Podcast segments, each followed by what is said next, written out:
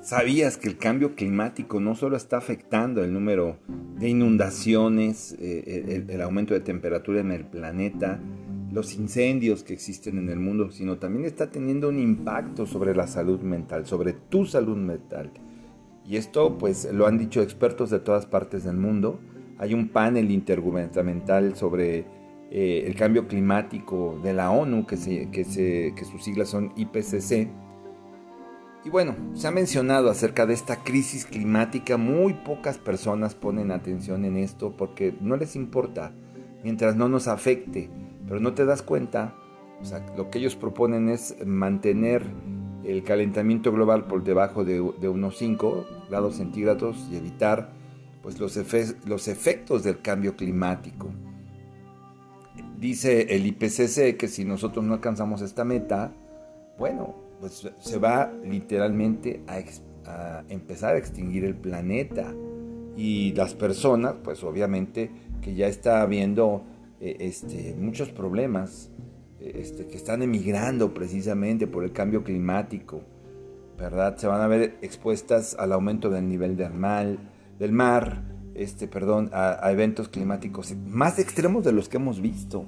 Hoy, hoy hemos visto eventos climáticos muy extremos, muy extremos, donde eh, me sorprendía recientemente en Nueva York, las personas por la ola de calor estaban cerca del, mar, de repente una nube negra parecía esto apocalíptico, una película de, de verdad, como una película con excelentes efectos, eh, este, y la verdad, en ese momento esa nube empieza los rayos, la gente saliendo, los salvavidas intentando sacarlos, mucha gente herida, mucha gente herida. Y como este, esto, así vemos muchas cosas que están ocurriendo con el clima. Pero te digo una cosa, y esto es muy importante que lo podamos entender. Hay un impacto negativo en la salud mental de los individuos por el cambio climático. Yo creo que esto es lo que debería de preocuparnos. El, que aumente la temperatura puede alterar los patrones de sueño, puedes tener insomnio, ¿verdad? Puede empeorar los estados de ánimo, puede aumentar el riesgo de suicidios. Esto lo han dicho expertos del Instituto de Tecnología de Massachusetts, que han demostrado cómo esto, esto, este cambio climático, está trayendo grandes y graves problemas de salud mental como más estrés, más tensión, ansiedad, ataques de pánico y depresión. Soy tu amigo y servidor Roberto Balcázar, soy médico egresado de la Escuela Superior de Medicina del Estado de Puebla, tu amigo Robalgi, y me da mucho gusto compartir este tema contigo acerca de esta investigación sobre la salud mental. Y no creas que es un, eh, esos son estudios enormes, gigantescos. En este caso, este estudio donde se analizaron a dos millones de personas en Estados Unidos. Estos datos que se me hicieron impresionantes, impactantes, que recopiló el Centro de Control y Prevención de Enfermedades entre el año 2002 y 2012.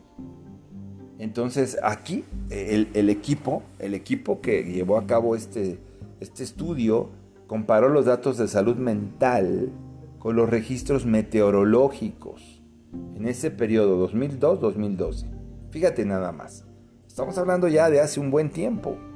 ¿Cómo estaremos en este momento con la pandemia y con todas las situaciones que vivimos? Entonces, este, en este monitoreo de salud pública, el, más grande del mundo, el más grande del mundo, dos millones de personas, bueno, observaron diferentes cosas.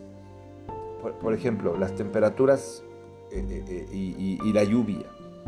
¿verdad? En esos, cuando había temperaturas altas y lluvia, empezaron a comparar eh, este, a, las personas que participaron en el estudio. Y ellos llegaron a la conclusión que las temperaturas más altas y cuando llueve más, las mayores tasas de precipitación, coinciden con los peores periodos de salud mental que tenemos. Depresión, agresividad. Por ejemplo, cuando eh, hay meses donde hay muchos días de lluvia, aumenta la probabilidad de los problemas de salud mental y ahorita ha sido lo normal, ¿verdad? Entonces, imagínate nada más, aumentó eh, hasta en, uno, en 1.5% los trastornos mentales esto. Entonces se estuvieron analizando informes meteorológicos y comparándolos con la salud mental de las personas por todos estos años muchas ciudades.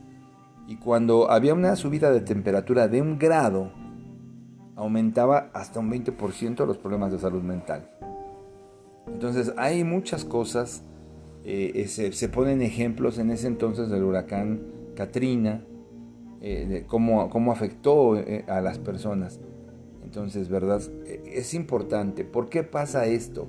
¿Por qué ocurre esto?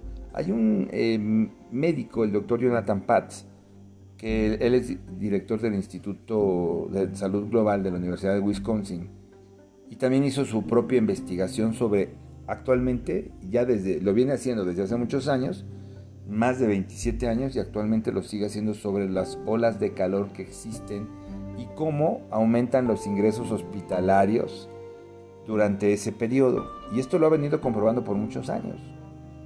Ellos descubrieron que las temperaturas altas aumentan los ingresos hospitalarios por autolesiones, autolesiones, ataques de pánico, de ansiedad, incluyendo intentos de suicidio. Ahora, ¿cómo vamos a resolver esto? Eso es lo importante. Se han visto muchas cosas, muchas cosas, muchos efectos negativos cuando aumenta la temperatura, insomnio, ansiedad. Entonces, se, se ha observado cómo influye en el estado de ánimo de las personas entonces, si estamos expuestos a condiciones meteorológicas extremas, esto nos va a llevar a muchas enfermedades mentales, a más violencia, a, más suicidios, a más homicidios, a, más irritabilidad, que nos ha llevado a ver este aumento de feminicidios infanticidios, que es una locura de, de violencia. Entonces, esto no nos permite tener un comportamiento saludable. Entonces necesitamos hacer ejercicio, hidratarnos, dormir bien. Necesitamos aprender a ser más conscientes y a canalizar a través de la conciencia nuestra preocupación. Entonces el cambio climático va a afectar el bienestar tuyo de cualquier persona de tu familia. Va a producir problemas de salud mental. Y eso está claro. Y cada vez más personas en el futuro van a ser afectadas por estos cambios.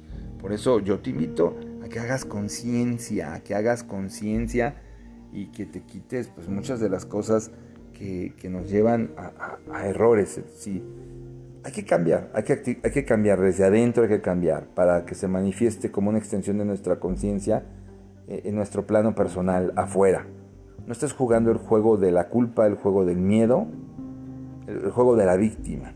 Asume tu responsabilidad contigo, con tu familia, con el mundo que te rodea, porque a veces eh, todos vemos que pasan cosas malas y pensamos que no nos van a afectar directamente.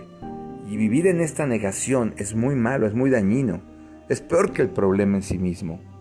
Hay personas que se involucran en este tipo de, de problemas, hay personas que en vez de apoyar, en vez de apoyarse a sí mismos, este, comiendo bien, eh, teniendo una buena salud mental, asume el papel de víctima. ¿Yo qué puedo hacer para que cambie el mundo, para que se detenga el cambio climático? Mira, no, no es la negación, no son las excusas, no es la ignorancia lo que va a ayudar. No, nunca lo ha sido y nunca lo será.